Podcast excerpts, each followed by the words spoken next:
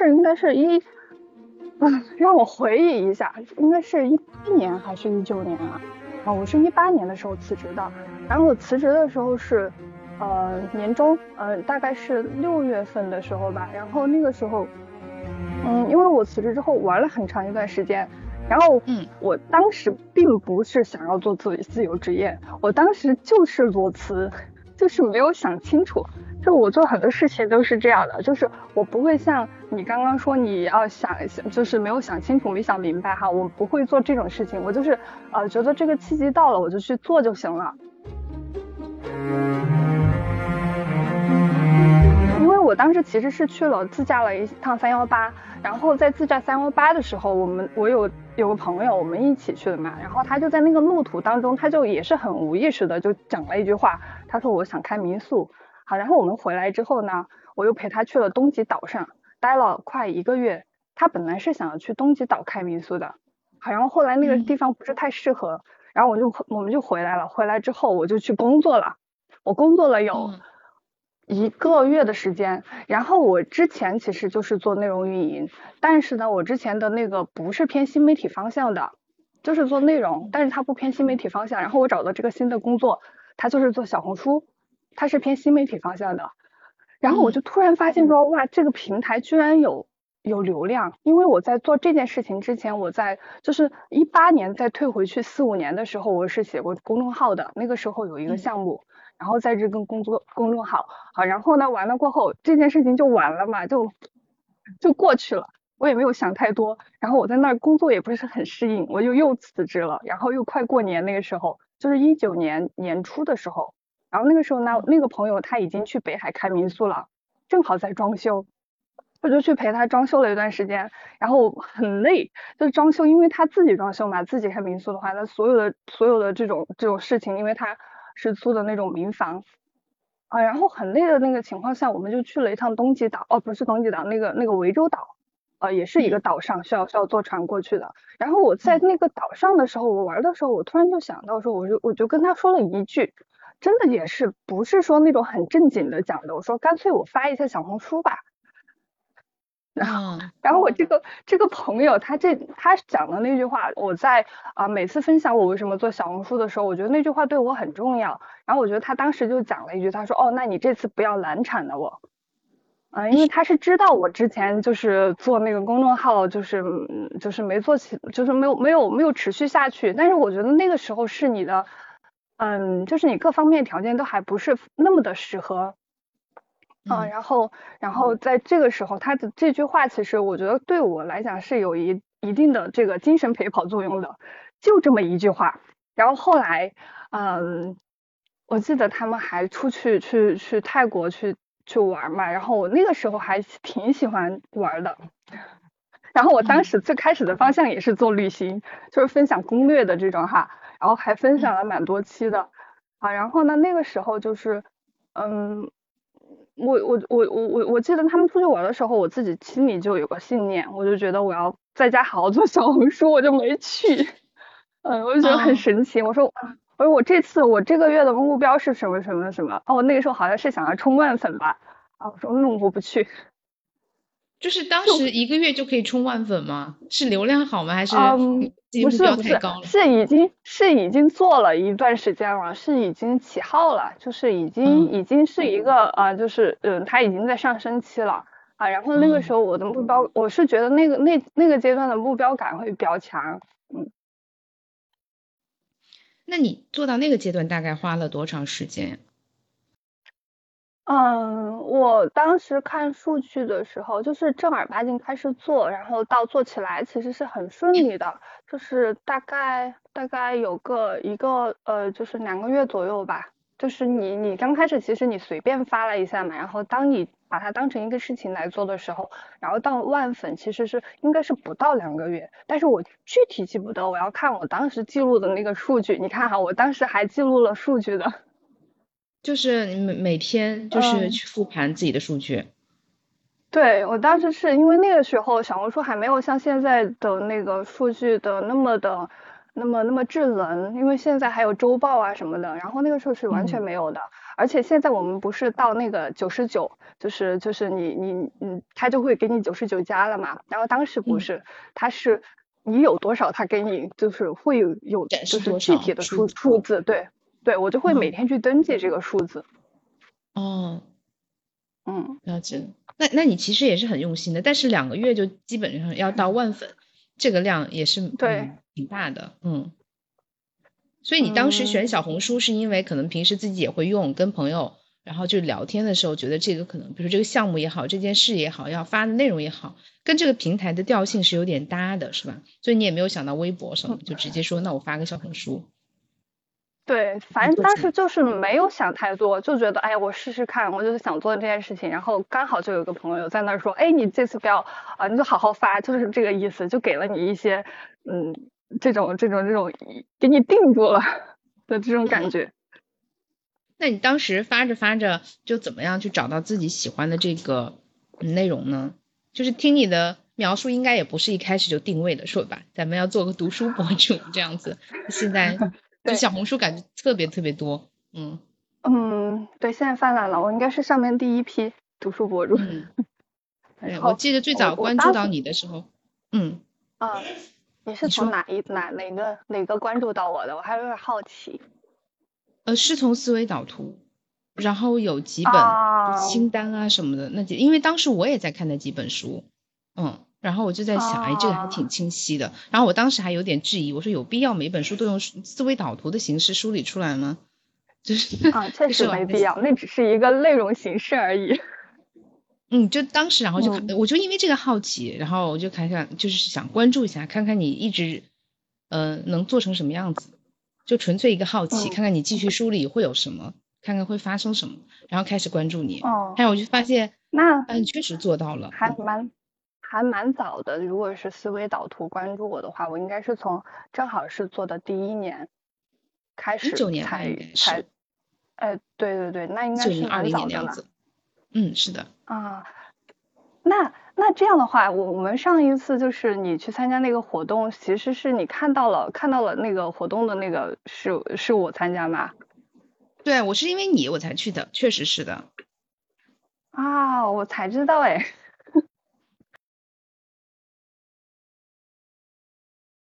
然后我确实不知道你是你是通过哎你这就是之前就认识我，因为我我会觉得我是一个哎做这个事情应该不会被蛮多人知道的。然后我当时其实我对你印象很深刻嘛，我后来跟你讲过了，我在那个群里看到你那个头像，就是你现在小红书的那个头像，嗯，就是这个 很神奇，我当时就觉得哇这个头像嗯很合我的胃口。我这个人拍的好好看，好，然后完了过后，我当时讲了一段过后呢，你不是还给我给给了我一个回馈嘛？然后我还在想想说，哇，这个人的这个就是他能够就是看到你背后的那个东西啊，我觉得这个人嗯，真好，我就很想认识你。啊，真的吗？我我当时很羞涩，我都不敢找你搭讪，就是很就很神奇的缘分吧。然后后来过来，后来你报名的时候，其实我还蛮开心的，就是确实我就是因为因为那个那个就是那个也算是一面之缘吧，就对你有好感。所以所以其实是很早之前就注定了，你看互相吸引。啊，哎，对对，嗯，好吧，我那我们回来吧，我就是很容易。飘走，是一个发散性思维的人，需要被人拉住。嗯，没有关系，你相信我在这儿呢。那其实我们就说到了这次活动，那次活动我们聊了，你分享了一个主题，就是有关焦虑的。嗯，那就是作为自媒体博主，嗯，你当时对自己的定位，就是从开始尝试做起来，到慢慢的觉得我要对这件事情更认真啊。那你这里面有没有经历过哪些情绪转变？就是你是。怎么样做了一个决定，就是说我以后可能暂时或者不回到职场上，就把这件事情作为我的呃主业或者是收入来源。你当时是怎么下这个决定的？啊，我是这样的，就是嗯，啊，因为因为如果是聊到这件事情，还是他必然的会聊到说自由职业嘛。因为我现在虽然不是一个呃，就是全就是把我重心放在做小红书上，但是确实我也是在全职做这件事情。嗯，然后呢？嗯，其实其实我确实是属于嗯，不会想太多，也正因为我不会想太多，然后才能做成这件事情。嗯，然后我当时其实裸辞的时候，因为我做做内容运营哈，就我觉得内容运营它有一个好处就是，嗯，你到哪里都可以工作。然后我呃，我记得我裸辞的时候也不是完全裸辞，因为我一直在接项目。嗯，就是我，嗯，完全就是，嗯，后来就是很多人他转行的话，就是做自由职业的话，他会有一个，呃，就是没有收入的那个时期，我是没有的，嗯，我是一直都在接项目，然后包括出去玩什么的这种都在接，然后我自己，嗯，可能隐隐约约也想过做自由职业，但是我觉得它不足以那么的去支撑我自己，所以这个过程当中，我在，呃，一八年，呃，就是我是一九年开始。呃，做小红书的嘛，然后在那个时候，我是一边做一边找工作的。但是我觉得这个事情呢，就是，嗯，就是，嗯，我我在那那一年，我就很喜欢茨威格讲的那句话，就是说，嗯，他的原话我不太记得了，反正他就是说，你你无论你怎么走哈，你的内心会指引到你真正想要走的那个道路上。我觉得那段时间就真的是印证了这句话。嗯，因为，呃，我找工作非常不顺利。就是找了几个月，面了很多很多地方。就我做事情，就是如果我觉得这件事情我要认真做的话，我真的是蛮认真的。我因为这段时间正好在嗯过年，不是大家都要清做这个大扫除嘛，然后我就正好正好清理出来我当时的一个笔记本，我觉得我当时密密麻麻的，就是呃写了我面试的这些公司和这些事情，就是我会我会记录的，我就是那时候面了好多，就是。一一周可能会面，嗯，三四家公司的这样。啊，然后呢，一个月下来，他就是密密麻麻，我就记了很多，就是那几个月，然后我就把它发给我有个朋友，我那个朋友，他看了之后，他说我这么一年没有工作，我都没有像你这么大量的去面试过，还有我觉得 我可能嗯，明年要努力一点了，就是嗯，然后嗯。嗯，你继续啊，嗯。然后，然后就是我是我是呃，就是在那个过程当中，嗯，其实也去上过一一周，呃，就是找了一家还觉得自己觉还觉得还可以的公司，然后去上工作，工作了一周。然后那个时候呢，也是做就是偏向新媒体方向了，嗯，正好那个时候呃新媒体方向里面的话，它确实还是会有小红书板块嘛，就莫名其妙的就给别人输出了一篇爆款。就很容易出爆款，那个时候确实就是，嗯，越早做小红书会越容易一点啊。然后那个时候呢，就是工作一周过后，其实确实是觉得不合适。就是我我是属于韧性蛮强的，我还在坚持，我在想说坚持一个月看看，就确实不合适啊。我是从那个工作就是。嗯，没有去，就是没有去，呃，从那里，嗯，回来，回家之后，我就下定决心说，我就干脆就做自由职业吧，就是反正，因为，因为我那个时候的收入已经完全够养活我自己了，只是我自己心里面没有把这件事情当成一件事儿，我我可能就像正常的这种这种这种这种思维一样，就觉得还是去上班，嗯，就是那个事情，我觉得它是一个，呃，就是一个契机，但是我在。呃，就是找工作的同时，其实我是，嗯，也是草号在在在运营小红书。然后我们认识的时候是去年，对吧？是那已经是我其实，嗯，我觉得焦虑是我的 做小红书的第后面的阶段呢。嗯，那个是我我通过写小红书，以及通过那一段时间，通过嗯。二二零二一年和二零二二年，我觉得这两年是我认识自己焦虑体质的比较重要的这两年，就是以前是非常无意识的，嗯，可能中间是有一个断档的，我不知道就是就是大就是嗯，其他的小伙伴看我的内容上会不会有这个断档哈，但我自己内心是。是觉得它是有的，因为刚开始的时候，第一个阶段就像你刚刚说的，看我发那个思维导图笔记嘛。其实我可以讲一下这件事情的，就是我刚开始的时候，最开始的那个阶段去去找到了，呃，就是做，哎，我是不是没有回答你的问题？就是最开始你说怎么找到了做这个，呃，就是读书的这个方向？其实它是，哦，就是我最开始发旅行。嗯，发了发了发了几篇之后，你就没有素材了。没有素材之后呢，嗯，正常人他就会啊，我就去积累素材嘛，我又出去玩。但是我那个时候我才发现，说我其实不是那么喜欢，就是 就是一直都在路上的这种感觉，我没有那么喜欢的。然后那个时候我就在读书，嗯，就随意发了一篇笔记，读书笔记也是很随意的啊，我就突然发现这个也有人看，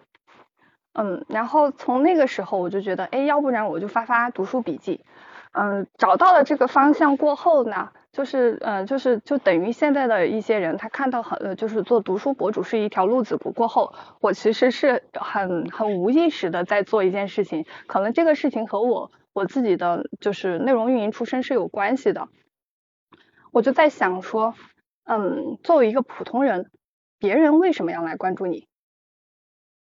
就是特别是你在读书的这条路上，我就觉得哇，我完全是一个。呃，就是小白中的小白。那在这个这这个层面，那别人你怎么给别人提供有价值的内容？然后我就想，我就正好那个时候，因为你会你会把这件事情，就是你你你做小红书的话，你会刷大大量的小红书，你会看别人的内容。我就突然发现，哎，那个思维导图在小红书上其实是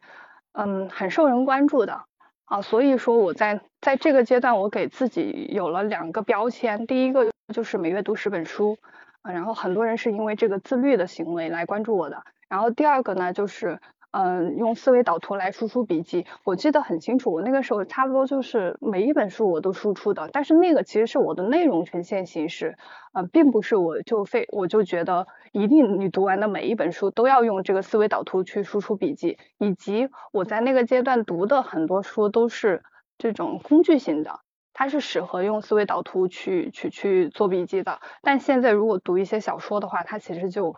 不那么适合了。嗯，这是这是这是最开始的那个阶段，然后然后也是也是做内容吧，就是我觉得这个内容它其实嗯到了到了到了二零二一年的时候，那个时候就是还是属于蛮稳定的那个阶段了，然后我就突然发现我自己，我其实，在生活当中以及在内容输出的这个过程当中，我就突然发现我很焦虑。对我们发现这件事情过后呢，其实做了，就是我在上次的那个啊，就是那个故事分享的时候，其实我做了很多嗯自救的事情，然后看了心理医生，然后看了很多这种方面的书，然后包括我记得那个时候，就是我见人就会说啊，我很焦虑，我现在回想起来都觉得这个很神奇，是个很神奇的阶段，嗯，就是，然后然后很很神奇的一件事情呢是，呃，虽然我就是。呃，你身边有很多善良的人啊，你跟他说你很焦虑，然后还有很多人说啊，我也很焦虑，然后有人会跟你分享说他自己也是焦虑到那个 什么需要上山啊什么之类的。我记得很清楚，一伟书店就是我们成都有一个比较出名的一个做文化活动的书店嘛，然后一伟书店的这个主理人，嗯，阿俊，然后他自己就分享说他之前就是。嗯，也是，嗯，就是非常焦虑，有过那么一段时间，然后后来才开了这间书店，我就觉得很神奇，就是四处跟人说，就做了很多这种补救，以及那个时候看了非常大量的，嗯，跟情绪相关的书籍，我我起码我那天也是整理了一下，呃，起码看了十几本，然后也也也后来那个内容就会去输出很多什么高敏感啊、内耗相关的，然后正好，哎，我才发现。现在社会上很多人都有这种情绪，然后高敏感也是很大的一个人群，嗯嗯，所以我其实现在我是觉得就是就是内容这件事情，就是内容输出，就是在公域平台做内容输出，它其实有一部分是嗯。让我让让我去梳理了我自己的内心，就是就是我知道我是这样的一个人群，然后我去嗯针对性的读一些书，然后去输出这些内容，然后并且呢，你在这个过程当中，你还会嗯影响跟你差不多的这些人群，嗯，我记得有一个有一个有一个是有一个很小的事情，它其实蛮影响我的，就是就是就是那个时候我我看了一本啊，我记得那本书叫什么嗯。叫什么名字来着？就是，嗯，就类似于接纳你的不完美之类的这样的一个书名。嗯，好，叫什么？就是具体叫什么我就忘记了。然后我就记得后来有一个呃小伙伴他就跑过来跟我讲，嗯，他说，嗯，他当时就是呃住院了，然后她的老公和她的孩子都出去买东西还是什么的，他一个人在病床上，然后看到了我这篇文章，就是那是一个读书笔记，然后呢，他说读着读着他就哭了。啊，然后他就读出了声，他说慢慢的他自己就找到了一些，嗯，就是能量。哎呀，我我当时听他的这个就是，就他给我发了很长的几段这个他自己当时的那个感受，然后我就我突然就觉得，嗯，原来做这件事情是有意义的，嗯，就是我我我我我平常会，嗯，会有一些虚很大的那种虚无感。嗯，所以，所以我觉得就是这样的，这样的这个这个这个输出哈，就是它是在某种意义上，它治愈了我自己。嗯，就是嗯，我不是我我讲刚刚说我不是有两个阶段嘛，最开始是就是蛮就是做自律的这个，然后后来是结合我自己生活当中，我觉得我挺焦虑的，然后我也去输出了很多大量的这些内容。但是呢，很很多人对我的印象会说三个字，就是那段时间，就是嗯，会会来跟我说，他说杨洋，我觉得你输出的内容蛮正能量的。哦，我我我我听到这个词，我就嗯，我就咯噔一下，呃，因为因为其实这几年，我觉得其实我是内心挺痛苦的，嗯，对，焦虑是一部分嘛，然后还有一部分呢，就是嗯。我在一九年年底的时候，就是跟我跟我就是处了很久的这个就是好多年的一个对象分手了。然后那个时候，因为大家大家都是见过家长的，就是真的是快要结婚的这个状态，然后就分手了。然后那个时候呢就很神奇，我我之前不是讲过我那个日更一百天嘛？我那个时候在日更一百天，我现在回想那个阶段，我觉得太神奇了，就是。我没有被这件事情，但是我我我我那个时候也在北海啊，就是我朋友会觉得我可能情绪会不好或者什么样的，因为他跟我是同样的差不多的经历，我们同一天跟处了很久的对象分手，没有商量好，然后他是飞回成都来，然后回来了之后呢，我们一我们一起然后待了几天，然后他他们就把我拉到北海去了，我我其实是蛮蛮无意识的很去经历了很多这种事情哈，然后。那个时候在做日更，然后我现在想起来，虽然很多人那个时候看到我就觉得我状态不太对，但是我没有觉得日更是负担，嗯，然后就一直在日更这件事情，所以我觉得它可能是就是这个内容，就是就是输出内容这件事情，它可能是某种意义上的，就是让我还处于这个呃日日常正常的那个节奏里面，然后反正就是现在回想起来，我觉得很神奇的。然后再讲回来，刚刚就是那个朋友，呃，就是很多很多的小伙伴都会说，嗯，你输出的内容很正能量，我就会反问我自己，我就我当时真的是很问过我内心的，我就讲，难道我我输出的内容都在骗人吗？我不是挺挺焦虑，就是心里挺难过的嘛？为什么别人会觉得我很正能量呢？啊，然后后来我慢慢的想清楚了这件事情，我是觉得我讲的都是实话。就是内容，你真诚肯定是第一要素的。嗯，我觉得我没有骗人，我讲的都是实话。但是呢，我是通过嗯治愈自己的方式治愈了别人。我觉得可能是这样的。然后就是就是就是内容，就是它输出这件事情，又是整理你自己，然后又是整理内心的。我觉得它嗯挺适合高敏感人群的。我记得那个心流里面有句话，就是那个米米哈耶写的那本。就好像提到过案例，很多作家之所以成为作家，是因为他没有选择。比如说海明威，啊，因为如果不写的话，他可能就会疯掉。就是那些嗯零散游走的意识在你的脑海里面，这些想法太多了，你只有把它们写下来的时候，才能排除不确定性，才能看到他们在纸上定格的样子。这个时候才能呃获得内心的安宁。对，然后这个你联想你刚才日更的经历，其实。嗯，我感受到更多的就是你通过日更这件事情，把它变成一个你的当时做的一个日课，来找回你生活的这个秩序感和掌控感，就不让这种嗯多年的亲密对象的这个突然离去这样子的精神打击来摧毁你的内心世界。我觉得他可能是在某种程度上帮你重建了这个过程，而读者感受到的有可能是你在这个过程中那个很深的你内心的那股韧性，所以他可能感受到的是这个，所以说他是他可能用词用的是正能量，但这个时候我们对正能量的定义可能是不一样的，有可能我们觉得正能量就是那些看起来特别怎么怎么样的，但是在他心里觉得这个东西是当时在那个呃时段我读了这些文字，他有支持到我，他是有能量的，是这个样子，我是这么想的。那。从那开始之后，嗯，你再去做小红书这件事情，是不是就又上了一个台阶？就是通过日更之后，给你带来了哪些嗯比较大的收获呢？流量上应该是比较明显，对吧？那你自己对自己内容的这块是不是也更清晰了？你有没有尝试过说想要去转型其他内容呢？嗯，就是其实其实我觉得那个日更其实是那段时间刚好流量比较好，就是。就为什么我之前其实我有在讲这件事情，但是呢，我不建议刚开始做小红书的人去日更，是因为我自己做这件事情的时候，是我已经已经就是嗯，它的流量已经比较稳定了。然后呢，那个时候我又觉得，嗯，我自己可能在输出的这个层面并没有那么的有手感，嗯，所以就是没有那么的顺其自然。嗯，我是通过日更这件事情把它长到你自己的肌肉上，因为日更这件事情呢，呃，我之我之前不是我练字练了很久嘛，就是我觉得练字就是的一些学习的方法，它就是迁移到任何的其他的这种一个学习上的话，它都是贯通的，就是因为练字它就是得你每天写，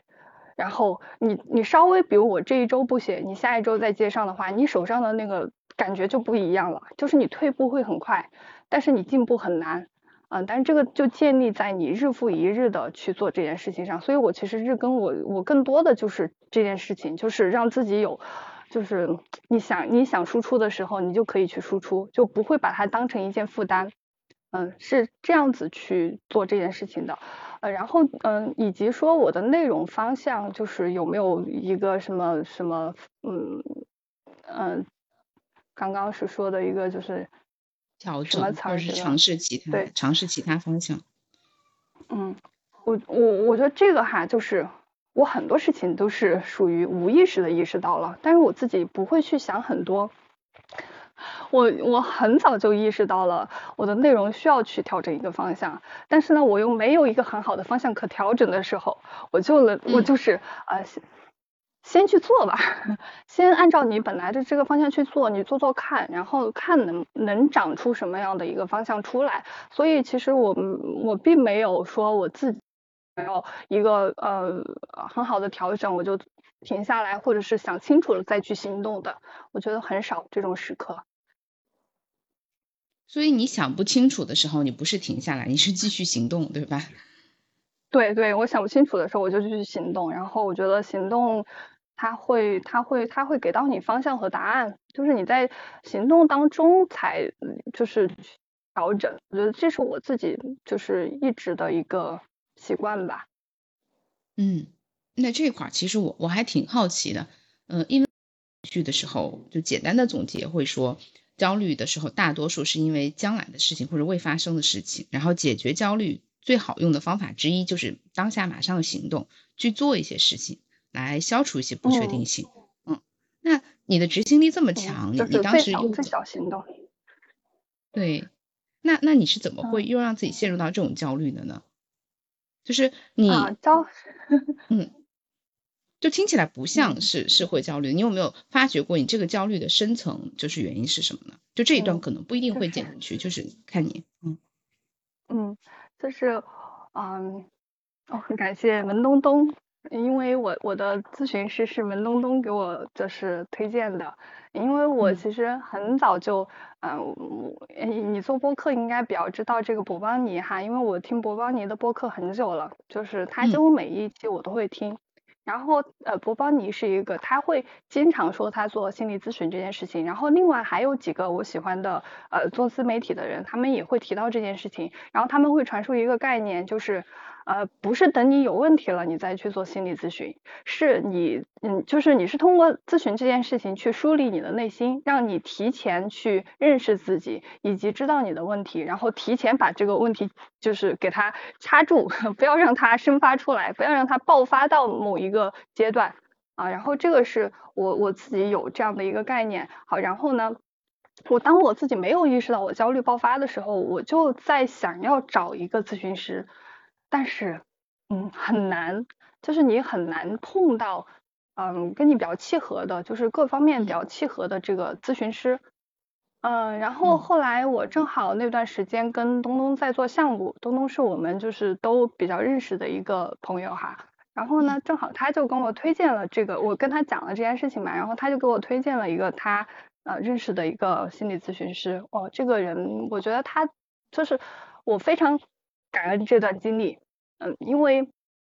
他让我少走了很多弯路，以及就是刚像你刚刚说的，我是我就是深入的去探索了自己焦虑的根源。嗯嗯嗯，然后呢，然后就是我自己那回到这个我为什么焦虑？我焦虑这件事情，就是如果如果不是去做了这么个咨询，我真的一直都在怪自己。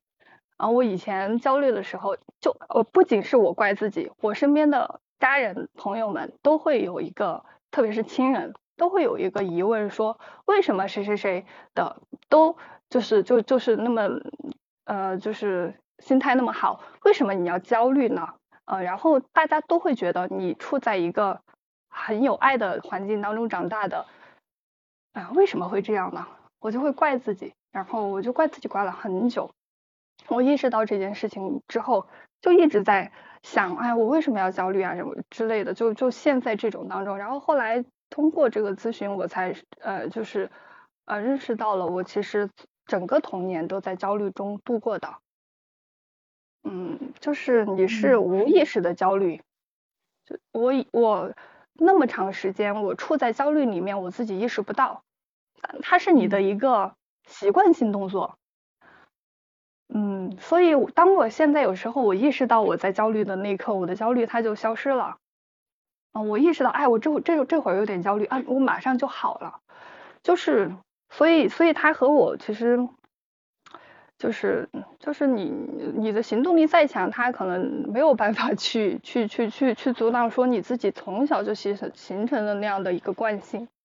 嗯，所以其实就是通过这就是通过，我觉得咨询对心理咨询和读了一些相关的书籍，对我还是蛮有用的。然后，然后，嗯，我我我我从我之前的那种怪他，然后到知道是这么回事儿，然后到接纳自己，嗯，我觉得这个过程其实是这两年挺挺重要的一个功课。就是其实焦虑在你的成长中有着非常重要的角色，嗯，对，在某一某一段时间内，甚至是为了保护你，所以一直存在，然后也确实保护了你，所以它在你的成长过程中一直发挥着很重要的作用。只不过可能你现在，嗯，到现在这个阶段，整个人的见识能力都上来了，有的时候可以选择不焦虑，但是他还没有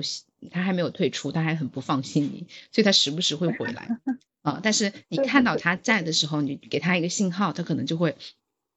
，OK，就是我提醒到你了，然后你的内心可能就会有一定和解。嗯，对，这可能也是一种嗯方式。然后你再尝试着把它把焦虑作为你的很重要的一部分来跟他去相处。嗯，所以其实嗯一直会有焦虑这个话题，你让你追溯到了可能跟你原生家庭或者是童年成长经历相关的。这一块儿，然后才发现，啊，并不是说因为一次裸辞或者是某次事件让你陷入了焦虑，而是说，嗯，梳理了你整个人，啊，为什么会有这样的经历？那到这一步梳理之后，是不是之后再面对焦虑，其实就不会有那种反反复复的那种，比如说情绪崩溃也好呀，啊，或者是觉得失控也好，就这段经历其实也是可以，嗯，给其他人分享，就是如果。大家觉得自己嗯某些情绪问题很突出，比如说时不时的就崩溃啊，或者是 emo 呀，或者是怎么样的，其实也可以去梳理一下，是不是自己有一直在逃避的问题。嗯，就这块其实我也很有共鸣啊，我自己最近也是在做这一块的这个问题的处理。然后我今年做了一个决定，就是是就不再回避自己之前一直逃避的那些问题啊，然后我就会发现，呃，我我现在面对的状况是问题 A、B、C，它是在我身边的事情，但其实导致的原因都是 A、B、C 背后的那个原因，比如说焦虑或者是呃原生家庭相关，但是我一直不肯承认它。啊，然后就是因为不承认，所以我一直不能从源头上解决，一直在现实的这个层面上去不断的重复一些旧有模式。但是我回到那个源头的时候，我就会发现现实层面的问题好像也不是问题了。嗯，啊，对，嗯，然后那你是呃怎么有一些具体的具体的方法吗？就是就遇到这些问题的时候的你的你是怎么样去？接纳的，然后面对的，可以跟大家分享吗？哦，你这个问题问的特别好，不愧是做内容的。嗯，其实我我我跟你一样，我非常推荐大家去找咨询师，嗯，就是找自己对胃口的。嗯，而且我们现在咨询师其实有更多选择，就不一定是心理咨询师，一些嗯生涯教练或者是那个个人成长教练，其实都可以的。呃，life coach 这样子。嗯嗯。然后还有就是身边有这种。觉察，然后或者是在这个心灵成长上，确实智慧比你高的人愿意给你给到你支持的时候，我们这种机会都是可以去珍惜的。嗯，我身边有可能这样的朋友，嗯，就朋友跟咨询师的意义不同点就在于，在我情绪崩溃的那个时刻，朋友是会马上出现在我身边来给我兜住情绪的，咨询师是不会这么做的啊。你需要跟他提前约好时间，我们约好议题去处理，但是咨询师确实能帮你。规律性的、节奏性的去梳理人生，就像你，比如说你约了每周的这个咨询之后，那你就知道到这一点，到今天你需要去梳理什么。哪怕这一次的咨询我们聊完了，好像没有解决什么问题，但它也是有用的，就是它帮你把自己的内在重新调了个频。嗯，我是这样的感觉。然后或者有的时候会。恰好碰到就是你情绪又不是那么好的时刻，然后跟咨询师去聊，那我觉得很好，这就是一个你处理这个问题的机会了。然后这小半年的经历给我的最大的感受就是，真的是不再害怕就情绪崩溃了，就是难过的时候就真的很难过，那就那就难过，然后这很好，就是你又有一个机会去看看你为什么这么难过，它一定是有更深层的原因的，而不是表面上这件事啊。然后我觉得这里面，嗯，最最对我最。有最有帮助的就是把自己从那个受害者的角色的这个剧本里拿出来，嗯，就是，就可能嗯，焦虑是你成长的一部分，那我可能就是不断的告诉自己，我是那个弱小无助的部分，然后所以我是受害者，然后这。种呃这种心理其实可可能会传，他这种心理是会把你自己的整个人状态传递给周围的，那其实它是有好处的，比如说你这个弱小的形象可以获得大家的同情或者帮助。或者是比较强的人，就给你一些支持啊。那其实这是一种偷懒，对不对？就是你不用自己去付出更多的努力，然后就可以得到一些目标，然后就慢慢的习得这种思维之后，其实它是真正的会限制自己的力量，你就不会再相信自己有能力去做做更难的事情，迎接更大的挑战。它其实是把自己限制跟萎缩了。但是当我从这个角色里走出来的时候，我就会发现，其实也没有关系，就是你在。去承担那些风险的同时，才有可能获得更大的收益。就是如果一直把自己放在这个圈子里，保护着自己不受外界伤害的话，那其实也拒绝了你跟外界的连接，拒绝了呃更大的可能性。这样说会不会太抽象？受害者其实也不是说真的就一无是处，就可能比如说类似你的焦虑一样，就是他在过去很长一段时间内，他也是承担着保护我的责任。然后我甚至可能，嗯，我内心的其他的那个各种小人儿都没有他强大，所以他一直是做那个主心骨撑着我们。但是现在的情况就是，我可能有能力去做更好的选择。哦，对，这个是我在那个嗯神爱玩财那个 Jace 的星球上，他有一个星球叫那个章鱼觉醒，嗯，看到的相关的内容。我去年参加了一个相关的工作坊。所以其实真是真正的解决我自己内心的冲突和问题，就是我开始正视我需要专业的支持和咨询这件事情。然后，但是专业的支持和咨询并不是只有心理咨询，我们刚才说了，还有那个生涯教练，还有就是你可以参加一些团体的工作坊，那么它费用可能会相对低一点。呃，再一个，你你可以听听播客，就是我自己最早也是从播客开始，然后去了解很多的。呃，再往前的话，就是刚才杨洋也提到去看大量的心理学的书。去看那些案例，嗯，在自己身上有有怎么去发挥作用，就是只要你想，你要意识到，就是你自己自救这件事情是你必须自己承担的，不能指望任何人。然后你也不要把自己当做那个弱小无助的人，你要相信自己可以给自己更好的选择。那其实你接下来路你都知道该怎么走。对我差不多就是这些，就是说完了。我是觉得，嗯，就是就是我在通，就是听你刚刚分享的这个的话，我觉得其实蛮多共鸣的哈。嗯嗯，其实确实，第一个呢，就是我也是觉得这个心理咨询它其实，嗯，它是一个，呃，有一些限制性的，就是。我我自己是停掉了，就是我嗯，我停的时候呢，其实也是很无意识的，是因为我要去参加乌镇戏剧节，然后出去蛮长时间的。他那个就是咨询的话，他是嗯每一周嗯你都有一个固定的时间你得去。然后我在我后来回来之后，我就比较抗拒这件事情了，因为我觉得我不是很想每一周同样的时间去做同这件事情，而且你会呃持续很长时间，我就想想说我能不能通过其他的方式呀。啊，啊然后我后来就没有再继续了，这是一个。然后第二个呢，是我跟是参加了一些线下的一些工作坊，然后工作坊呢，我觉得其实也对这个就是你梳理内心和你认识自己也挺重要的。然后这种工作坊呢有很多，就是我们现在线下工作坊有很多，其实我是比较建议大家去参加一些呃你感兴趣的方向的一些。嗯，这种或者是你感兴趣的一些人，他们组织的一些呃线下的工作坊，最好是能几几天的，就是你的体验感会很深。因为我在去年也参加了两个呃戏剧工作坊，这两个工作坊对我的这个内心的这种滋养以及我获得的能量非常的巨大。这是第二个，然后第三个就是刚刚呃六一他是有讲到说，嗯，你你是有有有去就是。把自己从那个 弱小无助的这个状态中，就是解放出来嘛。然后我其实想到了，你讲这个的时候，我我是觉得你这个经历和我做小红书很像，就是嗯，再跟大家分享一下，就是嗯，我做小红书呢，是是，其实我一直以来我的这个大家对我的印象，可能就是觉得我是一个挺温吞吞的人。就是不是一个非常强势或者是一个非常有力量的一个这样的一个女性，嗯，但是呢，我做小红书这件事情让我自己发现，原来，嗯，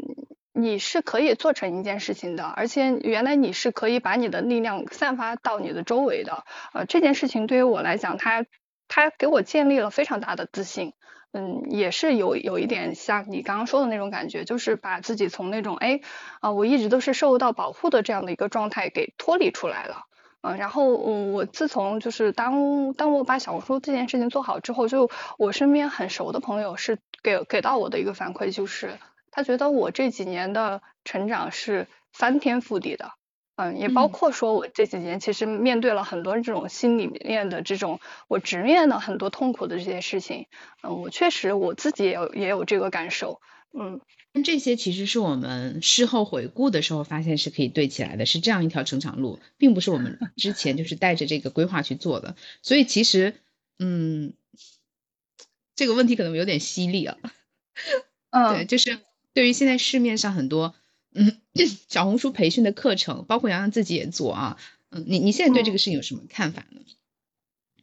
啊，我我其实其实我又想了一下这件事情，就是小红书这个，因为我我今年做了这个小红书内容运营工作坊，呃，然后呢，嗯，六一也参加了。嗯，其实 我觉得这件事情，我现在对他跟我刚开始做的时候的那个想法又不一样了。然后我最开始的时候，首先呢，我去做这个工作坊，嗯，其实就是因为我当时的想法很简单。就是因为第一个，我自己在两个线下工作坊上受益非常深，然后我想要去呃，然后我这段时我我我这两年吧，不是这段时间，这两三年做小红书，我觉得我的受益也很深。我想把这些方法和我我觉得这些路径，就是可以呃跟大家分享的一些经验，把它输出出来啊，然后正好呢。嗯，我其实去年呃就是二零我是二二零二二年做的工作坊，然后二零二一年就有人年初就有人建议我做这个，就是就是小红书教人做小小红书，那个时候还。市面上的课程没有那么泛滥，嗯，然后那个时候就有有人让我做，我觉得首先那个时候我第一个是心心力不足，好，然后第二个呢，我觉得我自己就是在我第二个时候阶段想要做的时候也有这个问题，就是我不懂教育。我不知道怎么样把你你的这些方法，呃，形成这种就是转化成对别人就是对一个小白有帮助的这种语言，让他直接能够 get 到的这种方式去传输出来。我不懂这一块儿，然后正好这个时候呢，出现了一个他可以手把手去做这件事情。然后去教你做这件事情的一个人啊，就是我们的这个工作坊里面的慧慧子，嗯，然后正好就是他的这个出现吧，我觉得就是天时地利人和。那啊，既然有这个机会，那就去做这件事情，好好把它做好。这个是呃，就是去做了这件事儿。然后呢？现在再回过头来看，那个时候做这件事情的时候，那那那两个月是啊，包括就是前面的，就就是做课程啊，然后去想这些，嗯嗯，它的里面的一些就是设计的这个时候哈，设计它的它的它的那个就是嗯，怎么样去讲。嗯，怎么去把它讲清楚啊？以及它的逻辑是什么？底层的这里面的这些东西的时候，那几个月，我觉得我自己是处于一个非常心流的状态的。虽然真的很忙，就是我我做我我我我做自由职业这么三年多，那是我最忙。就是你太想要把把它做好了，你太想要太想要就是嗯，把你把你这种就是你觉得好的东西分享给大家，好，然后我觉得还是还是还是呃用用呃过于用力了一点。现在回回来看的话，然后我现在在看这件事情的时候，我就觉得。嗯，他其实我的这个工作坊，他可能跟其他的人是不同的，因为大部分的这些教别人做小红书的，他可能目的性很强，他就是要把小就是就是把就是快速起号，嗯，然后会有一些很多的一些，哎对，可能会有嗯嗯可可复制的方法很多，然后然后的这种嗯可以就是类似于看上去是一种捷径的一种。嗯，就是方式很多，而且每一个人他做小红书他的方式是不同的啊。然后，嗯，就是嗯，每一个老师他可能讲的东西也是不一样的嘛。他的认知和他的嗯，他的他教的一些嗯方法可能都嗯，就是就是就是就是不同哈。但是我觉得我自己其实就是更多的，就像我们刚刚聊了很大呃一长串，其实我更多的是觉得嗯。是想要通过做内容啊，以及就是跟大家讲，就是嗯，通过内容输出这件事情去梳理你自己，去梳理内心。因为我觉得做做这个内容输出这件事情，它本质上是一个自我认知的一个过程，嗯，而且这个过程它太隐蔽了，啊，你你还得。嗯，就是你还得还得你不断的去挖你自己，因为我们看到好多就是就是如果我不去做这个工作坊，没有去做这一期的话，我觉得我可能对对于这件事情没有那么深呃深的和那么具象的那个认知哈。但是我突然发现，就是好就是很多人呃我我们的这些同学他在你面前，他真的就是他自己很发光的那个点，他自己是忽忽略的。很多人都是，我可以说每一个人都是，就都有这种这种这种这种这种叫做什么？这种这种特质哈，可能是人性吧。我觉得我身上也是有的。嗯嗯，你你说完，我最后再一起补充。嗯嗯哦，没关系，我就是说，我就说很多人他就是会觉得我自己身上。嗯，那个很发光的那个点，比如比如刘同学的早起，比如我们的米娅，她就是做这种，她非常有条理性，她会去做那种工具型的这种，哎，这个叫做什么？就是嗯呃，no 整理，嗯啊对，notion，然后还有很多他其他的自己的这些，比如做 PPT 啊什么这种，嗯，然后还有就是我们的还有另外的这个，哎那个妈妈，嗯就是那手绘，就是做这个日程表。没关系哈，我就是我就是这个记性太好了啊。然后他其实就是去做这个，嗯，就是画画一些就是手账，但是在这个过程当中，就好多人的这些他的闪光点，因为二十八天我们的这个工作坊虽然说看起来很长，但是它其实很很短，而且你你我我们的这个就是你给给你的这个 内内容输出和我们就是教的这些东西其实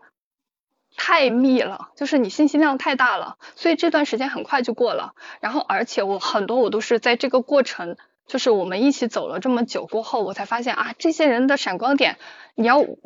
重复告诉他这个是你的闪光点，然后让他相信，这是一个很漫长的过程啊！你你得不断的去跟他说，说很多遍，然后他真的去试了，然后得到正反馈了，他才会觉得哦，原来这个是个闪光点啊！然后就是就是这点吧。这也就是在这个阶段参加工作坊，对我来说有两个特别直接的好处，一个就是帮我快速推动了这件事儿，因为我也会担心自己在尝试的路上。自己也发过嘛，就效果不是很好，一定是有些方法就想偷懒。那其实这是一个捷径，然后也不用去过度批判，或者是就是说，嗯，就是不用过度过度在意，就是捷径这件事儿，你也可以去尝试。因为当大家遍地都是捷径的时候，它也就不再是捷径了，它就成为一个必经之路了。就现在的课程这么多，其实你去搜一搜也能搜到很多干货。但真正难的就是在这个尝试的方法上。就洋洋说到的那个是自我认知的过程，而且特别隐蔽。我感觉我做播客也是这样子的，做小红书也是这样子的。做播客就是感觉这个事情在自我探索的路上好像有点慢了。它的好处就是它可能在每次对谈的时候都聊的会更深。那我对我自己的好奇或者是疑问点，我也清理了一部分了。所以在有段时间内，我就好奇，我就我就不清楚我的定位是什么了，是应该找一个方向继续去收集内容。还是说更多的回归到自己，所以我就放了放，说聚焦一下，就把这个注意力转到外面。然后在小红书这边的话，其实洋洋给我的感受就是这样子的。你当时的那个工作坊就是不断的告诉大家，帮助大家认识自己，就是重新看待自己。小红书只是一个工具，只是说我们每天要去做一些事情，然后互相给出反馈啊，它可能是一些证据来告诉你这个事情做得好或者是不好。那这个东西是有说服力的，不然的话就是我们可能都是空对空的这种咨询，啊，我觉得这个就是还挺难得的，就是你真正做的这个工作坊教给大家，就是从你的视角或者是从更多的数据的视角来让大家重新认识自己，嗯，就不要害怕承认自己的闪光点，就很多人是害怕承认自己的好的，嗯，就不知道为什么，嗯。嗯，对对，我就这就是我我从从从这个工作坊设计的时候就和慧慧子在就是做了很多这种探索，然后这个其实蛮难的，就是蛮难通过一个二十八天的这样的一个就是课程给呈现出来的。好，然后呢，就是就是我我们其实是嗯不太想要去做那种就是嗯。人云亦云的一些事情，就是就是就是从这个底层，从这我从这个设计课程设计的底层来讲的话，就是嗯不想去。我记得当时慧慧子讲了一句，就是她在那个海报上写了一句话，她就是 不让删，她就是写了一句，她说嗯不是教你做克，就是嗯克隆的，嗯。克隆的散不得羊，就是很多人他会说，就是复制他自己的那套方法。但是呢，我们是相信说，每一个人的成长会有不同的路径的。呃，虽然你的目的地是一样的，但是你可能会从从从树林走啊，从河边走，你可以从不同的路都可以走到同一个路径，并不是说一定要复制杨洋的这个这条路。啊，我觉得这个是我们这个就是做做这件事情，嗯，就是当时觉得。很很很中心点的一件事儿，就是因为就因为这个就因为这个信念，然后然后很很攒劲的去把它做出来了，然后然后刚好刚好这件事情就是做工作坊，好包括我自己参加工线下工作坊哈，然后我觉得很多事情就是你得绕出去看。就是，我觉得可能他可能抽象了一些，就是包括我去参加戏剧工作坊，那你想啊，我我就是一个挺普通的爱戏剧爱好者，我看的戏都没那么多，然后我去参加这个呢，更多的也是想说，通过通过通过通过一些呃游戏，或者是通过一些其他的一些方式，嗯。嗯，有别于你自己日常的这些方式方法，嗯，去重新的去看看你自己是怎么样的。我觉得这是一些收获，就是它可能是区别，就是嗯，叫做什么？就是就是浮于后面的，就是不在不在这件事情，它它它直接能给到你什么？可能是过了很久之后，就我因为我。正好这两天在回顾，呃，这这这二零二二年参加的这两个工作坊，然后因为我当时其实是现在那个陷在那个情绪里面的，我参加完了之后，其实我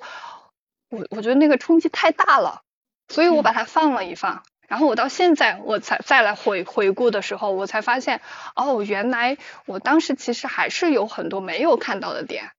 嗯，就是它是一个长时间的一个影响，而不是一个短短短期的，就是能够让你快速的呃去去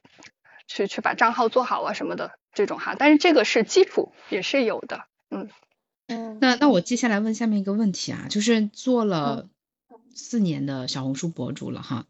你你会不会觉得表达欲丧失？三年。表达欲，你刚刚是说表达欲丧失吗？对，会觉得呃，同样的内容是在不断的自我重复嘛？就是那这种自我重复是在呃证明自己是这样子，还是说在限制自己的成长呢？因为我听你的，嗯，路程也是成长，其实是一直一直在的，而且发生的很快，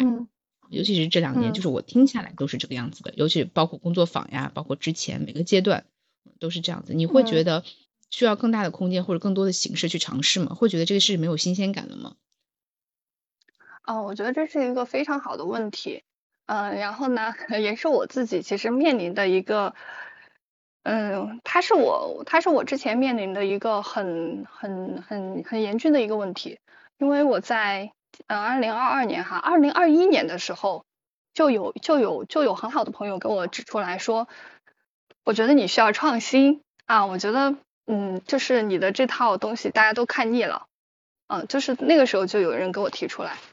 然后呢，我在那个阶段我就在调整，我就在想，我就在尝试，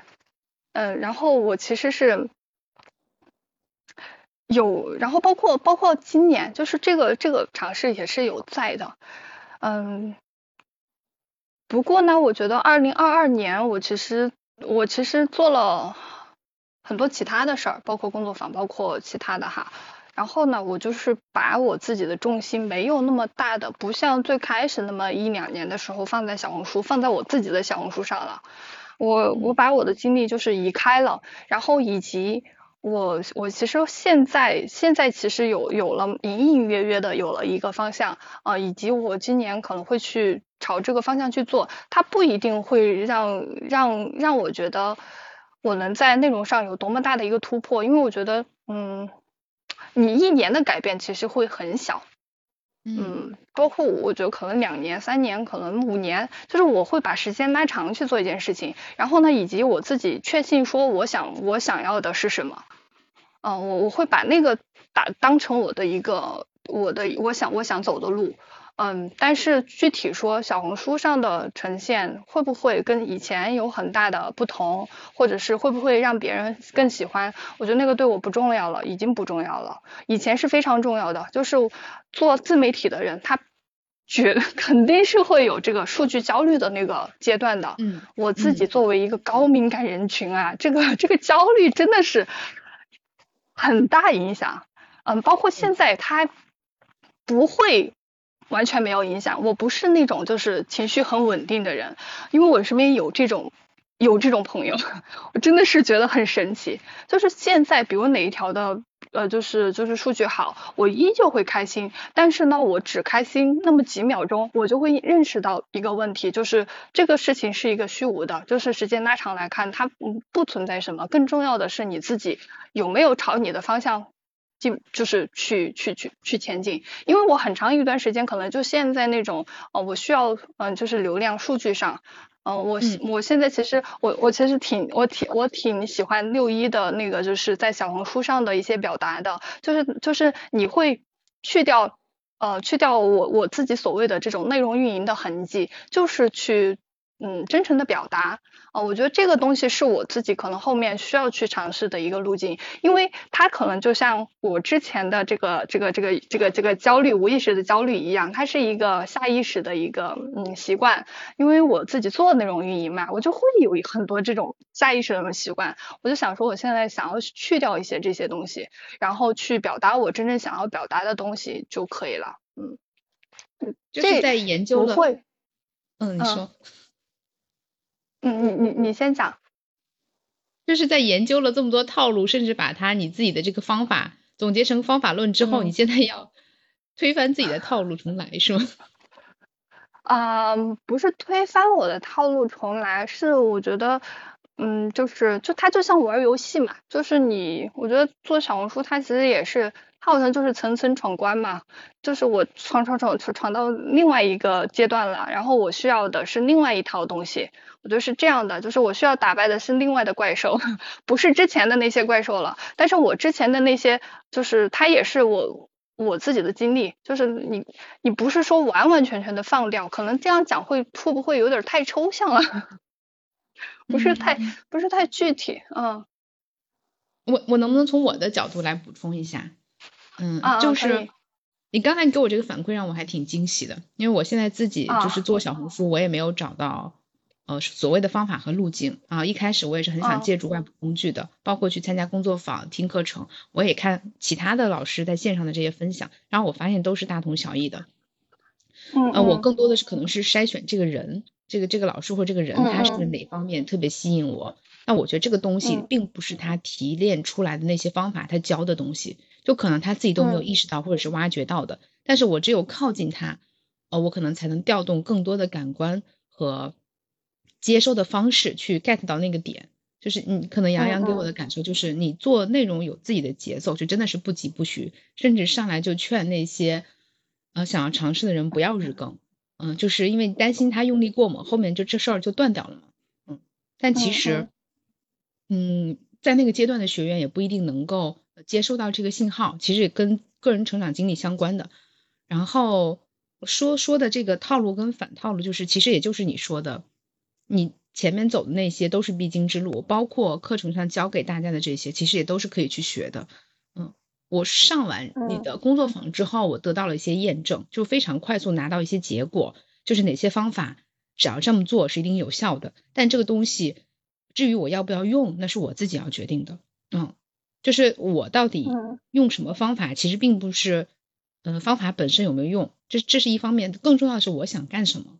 就是我是有一个东西，我要急急着去卖，去把它变现，嗯，走一条商业化的路径，还是说，呃，我就是把它当做一个自我探索的过程，就像你刚才你说的，还是说我其实就是对自己好奇，然后或者说我想尝试一些能力的积累或者是锻炼，这些就是取决于你自己想要什么，但是这个就更难。隐藏的更深，嗯，嗯，哦，对我听了六一这么讲之后呢，我我自己的这个这个这个思路就稍微清晰一些了。所以其实我是属于这种，我是纸上表达能力还可以，就是我我是通过输出来整理自己内心的嘛。但是其实我在口头表达的时候，就真的非常发散性。嗯，然后其实我你你这么讲了之后呢，我其实是想，我还是联想到我自己写字儿的这个经验，就是嗯，我们我我们在学这个中国很多这种传统文化的时候，就是像学这个毛笔字，嗯，最开始的时候，呃，举一个例子吧，就是实际的例子，不知道大家知不知道这个弘一法师，就是这个李叔同，就是写这个。写这个这个长亭外古道边的那首很很著名的这个歌的这个李叔同哈，我非常喜欢的这个这个李叔同他晚年的书法，嗯，然后呢，但是他晚年的这种书法就是完全去掉了去掉了那些嗯技法，嗯，但是呢还还包括这个我们四川的这个就是齐白石爷爷，他他他他后来的这个就是衰年变法过后，他的这些所有的那些。嗯，画都是属于看起来像小人画一样，但是在这个我们直接去学这个吗？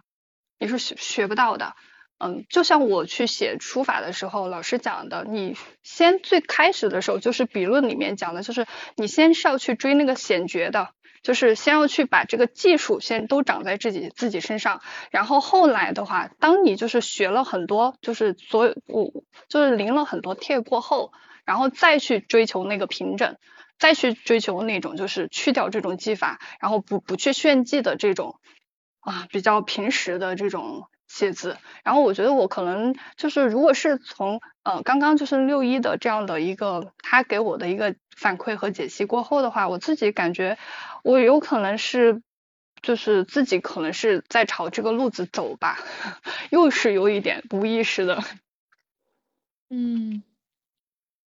我我觉察到你在对话里面的这个对象感是很奇特的，就是你是天然的可以跟听众建立链接的，嗯。因为你在 是，其实我们现在是当面的，就是我们两个聊天，但是你其实说话的对象是听众，所以你在讲到我的时候会说六一就他，我变成了第三者，我觉得这可能也是一个你已经内隐的技能，就是你去交流这个对象。我不知道，可能是因为我们没有面对面，就是我们是通过这个呃语音的话，就是你你你你我我我我就感觉好像我面对的就是听众和六一。嗯。就是同时面对这些人，嗯，这个角色是，对，嗯嗯，这这个其实很难啊。我采访了很多那个嘉宾，嗯，都是要刻意就是花功夫去引导，还要嗯不要太留痕迹，嗯，是吗？是吗？这点很厉害，嗯，这点很厉害，好开心，我可以好好好好的录播客，对，然后那我们那接下来就还有一个问题啊，就是。嗯，其实我刚才问的就是做了三三年多，快就不到四年的这个博主表达欲下降的这个问题，然后你给了答案，就是你你也提到过说不要把它当做一件那么着急的事情，那是那那其实也跟一个很现实的问题有关啊，就是你是不是已经靠做小红书或做这个自媒体博主实现这个财务自由了，或者说哦财务这件事情，嗯嗯，能不能给大家分享一下？我觉得其实是很多人好奇的，但是不知道怎么问。哦。好吧，就是首这个这个事情，它说起来的话，它就分几个层次了。就是嗯，财务自由，我觉得好难哦。我也想啊，我也想财务自由。然后确实是你财务自由过后，你你会更自由一些吧？你做什么事情，你你的顾虑就不会那么多了啊。然后我们回来说小红书变现的事情，就是 做小红书能变现吗？就是好多人都会有这个疑问。嗯，我我想给大家的就是就是比较肯定的一点就是，如果你想通过小红书变现，就是你的直接的目的是我想通过小红书赚钱，那么我不建议你选择 这个很冷门的赛道，比如做像我做读书博主。说实话，我我其实做小红书它变现，但是它直接通过这个广告的变现收益，并没有其他赛道的那么强。呃，然后呢，是因为我自己，我自己他本来我自己做内容运营嘛，然后我我做小红书，我我当时就是想要打造一个名片，嗯嗯，就是最开始最简单最纯粹的想法就是先把它做好，以后找工作更好找，因为你本来你自己工作就在这个层面，然后我们我们我们面试的时候，我觉得就是有经验一点的人，他一定如果你是做自媒体的，他会看你自己有没有。呃，新媒体输出的平台，以及他会看你的朋朋友圈，我觉得这些都是你的内容输出，呃，就是内容运营嘛。它其实内容运营和写作还不是那么的，就是不不是等号哈。然后，呃，然后呢，就是嗯。这呃，这这是这是一个层面哈，就是你你如果想要快速变现，或者是在这个上面去实现财财富自由，那是可能的呃，但是你可能投入的精力和你的方向，你自己在开始的时候就得好好的估量估量。我不觉得做读书博主是这么一个路径。好，然后第二个是，嗯，我我觉得我自己做小红书的话，我觉得它是。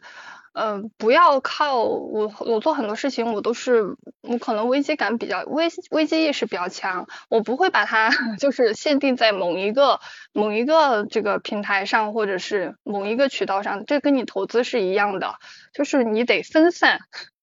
我的收入是分散的，他我自己也不是一个我非常全职做小红书博主，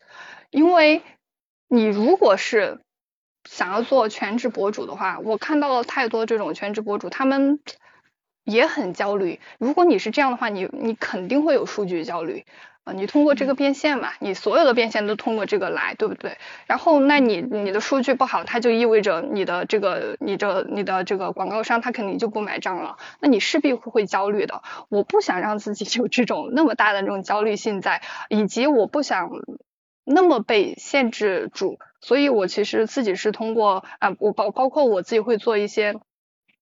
今年尝试的，呃，二零二二年尝试的工作坊，呃，以及我之前就是做给 B 端做运营。其实我更多的我会觉得我的主业是给 B 端做运营，做内容运营，嗯，然后我更多的是把小红书这件事情当做我的副业，啊，然后呢，最后第三个我想跟大家分享的就是我其实之前也也也在我的内容里面去也写过，就是。呃，我不是很喜欢看这个戏剧新生活嘛？那戏剧新生活一上来的那个问题就是问那个就是黄磊抛给大家的戏剧能挣钱吗？好，然后整个的十集完了过后，他来解答这个问题。他说，呃，戏剧能挣钱，我自己也证明，呃，就是做到了，我自己也做到了，就是这件事情。但是呢，如果你一开始你报的那个目的就是，嗯，挣钱来的，你有可能就赚不到。嗯，我觉得这它是一个悖论哈，但是我觉得这件事情它和我自己一些价值观是蛮像的，但是我并不是说你不要有这个 赚钱的这个想法，嗯，这个也重要，嗯，但是呢，你还是在你建立了就是有愿心无目的嘛，你有这个愿心，但是你还是让自己顺其自然一点，嗯，就是不要那么的较真儿，对，这是给大家对于说这个不知道嗯清不清晰哈。嗯，就是我来说一下，就是以杨洋回顾一下杨洋刚才总结的几点，就是其实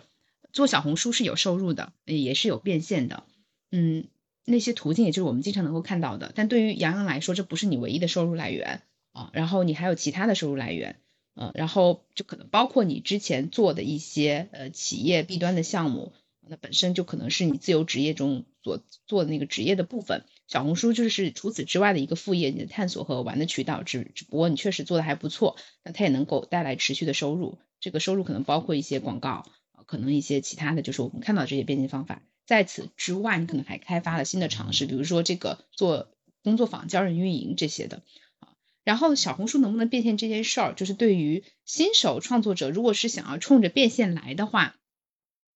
嗯，小红书是可以变现，但它其实变现门槛很高。对于新手创作者，如果冲着变现来的话，就在于他可能发现这个事情的投入和他之前的预期是不符合的。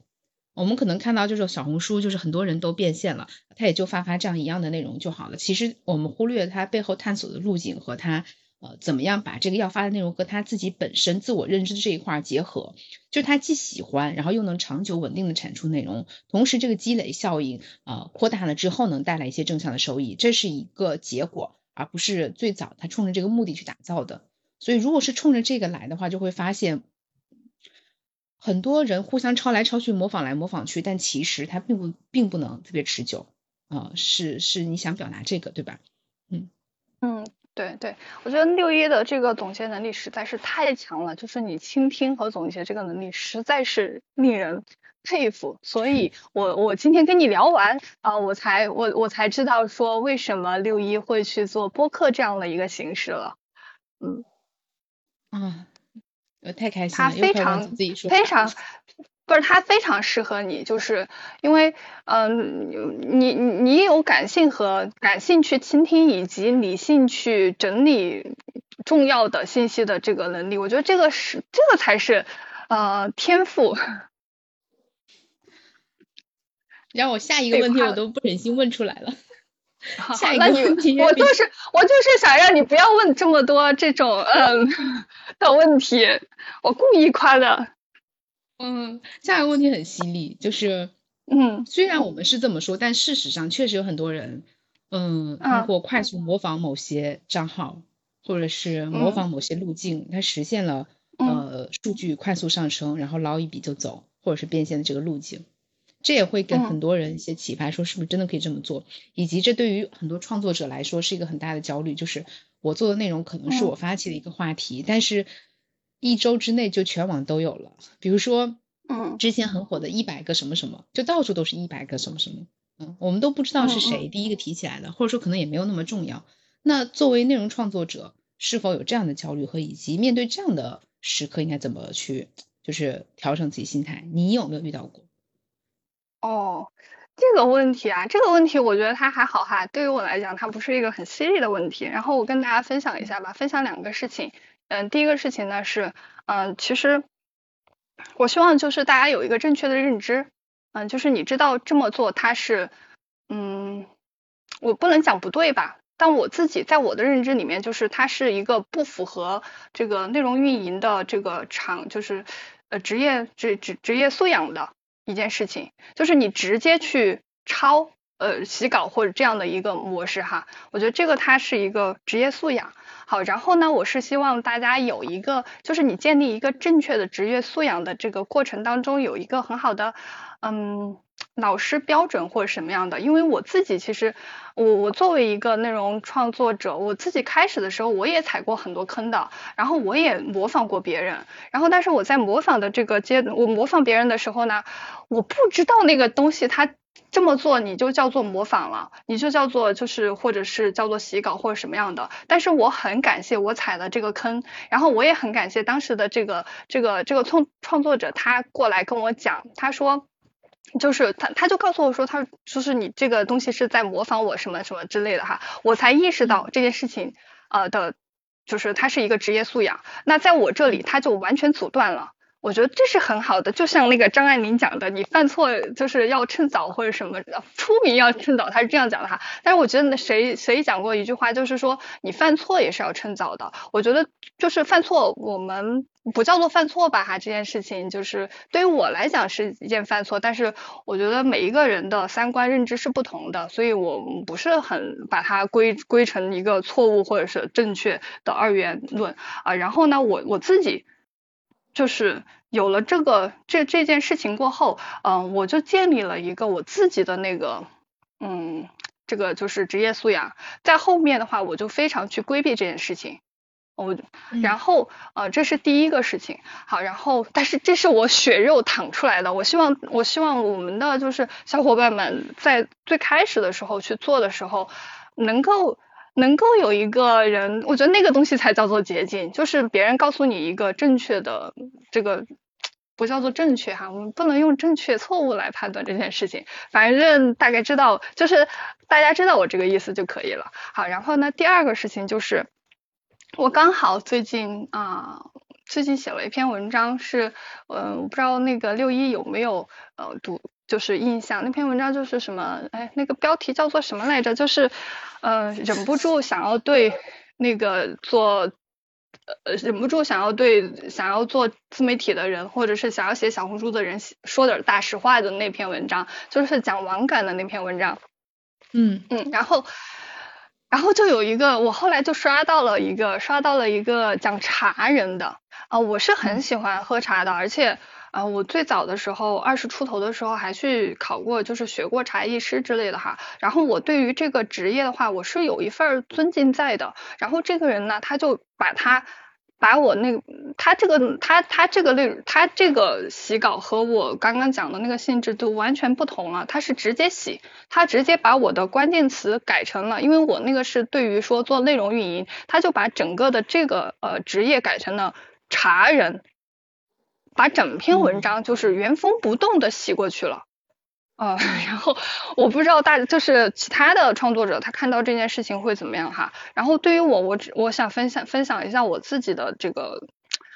我我没有管他，我也没有去跟他理论，嗯，在我心里也没有生出什么的，就是波澜，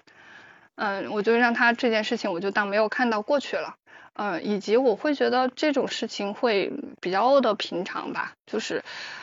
嗯嗯，我我之所以不去，就是以我刚刚来，就是我没有想过这件事，我很多事情可能就过了哈。那我刚刚去想的话，其实以我自己的这样的经历来讲的话，我其实应该给他一个提醒的。我觉得这是可能是，嗯，更更有福报的吧，嗯。然后我我当时可能就，我很多事情我。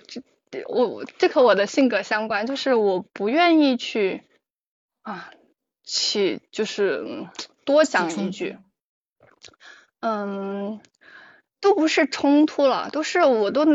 我都懒得跟你争论，懒得跟你讲，因为我势必跟你说，我跟他讲了，我我当时应该是有这个潜意识的，势必我跟你讲了，你会回，然后这个来来回回，他就是起心动念，我就不想有这些东西，我是就想省事儿。但是他这件事情本身对我来讲，我觉得，嗯，他可能这个人，他也许没有意识到，他也许不懂。嗯，他也许就是其他行业的，就很我们会在自己不知道的情况下犯很多这种很低级的这种，这也不知道错误吧，反正就是嗯，在别人看来是不太不太正确的这种事情哈，但是但是但是其实他可能没有意识到，嗯，但是他就需要有个人给他点了，就像我自己一样，那我嗯。好的，我我现在这么说完，我倒我倒是知道了以后如果再碰到这种事情，我自己应该怎么处理。嗯，好的，那我们其实今天聊的还蛮多的，然后我觉得嗯挺惊喜的，就是我觉得今天的对话是特别特别符合杨洋和十二散步的调性的，就是我觉得其他的人来采访你可能就聊不出这样的内容。嗯，对，对我唱我就很随心，他自夸一下，他就是。嗯，就还挺不一样的，然后我觉得也感受到你的真诚跟敞开。嗯，那我最后问一个快速一点的问题啊，就是二零二三年，现在普通人上车小红书还来得及吗？新人博主有没有什么建议？其实刚才也给了很多了，就是具体的建议。那如果他想快速上手尝试，嗯嗯，就还来得及吗？我觉得快快速上手尝试这个问题就很。哎呀，这个问题就很很很很神奇，很多人太多这种问题了。然后我想说的就是，你想做什么事情的时候，就是当下是那个比较重要的时机吧，因为你。就像就像我做的公众号，我我在现在退回去应该是八九年没做起来，但是呢，我在二零二一年的时候又重新开始写公众号了。那个时候已经到下坡的不行了吧？那个时候再开始写，已经完全不是实际了吧？我觉得更多的是水到渠成。所以，嗯，就是大家如果是有要想想要去尝试写小红书，嗯。行动就好了，这就是我我对大家的一个建议的话，就是行动。我觉得所有的东西都长在行动，就是里面行动里面有你所想要的答案。那当然，嗯，当你行动的时候呢，如果你是一个，你是想要把小红书就是当成一个梳理自己，或者是就是就是当成一个。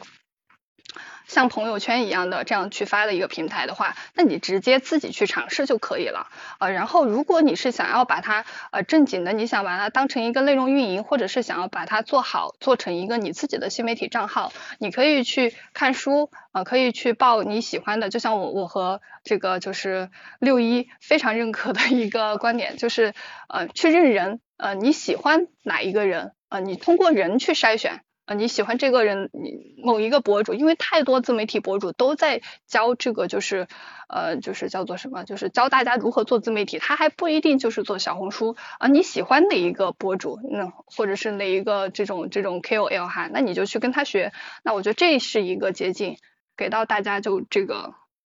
两个字，就记住两个字：行动。好，这就是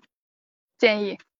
我们很多时候问这个问题，比如说快速。尝试快速上车还来得及吗？这种问题其实背后很着急的得一个答，想要的一个答案就是是还是否。嗯，但是其实真正重要的是你为什么会有这个想法这个问题，然后嗯，答案其实不重要，重要的是你为什么会问这个，以及你想获得什么。是就怎么样，否就怎么样。如果得了否，嗯，然后呢，你会问下一个什么？那我应该做什么？还是说如果得了是，你去行动了，然后呢？如果又不行了呢？你又怎么想呢？其实这个没有一个马上给答案的呃这个事情，就这个问题本身，它其实可能暴露的就是你内心你自己没有觉察的那部分。嗯，就是刚才听杨洋这么说，我是意识到这个问题，就是我自己也会问这个问题。嗯嗯，我我我再多讲一点哈，就是就是我自己觉得。我没有那么多的这些问题，呃，其实就在于说我我我内心就是很多试试看的想法，呃，然后我那天我我不知道，就是六一，其实你不是说你就是今年也想读，二零二三年也想读《暮色将近》这本书嘛？然后呢，这本书里面它其实是一个，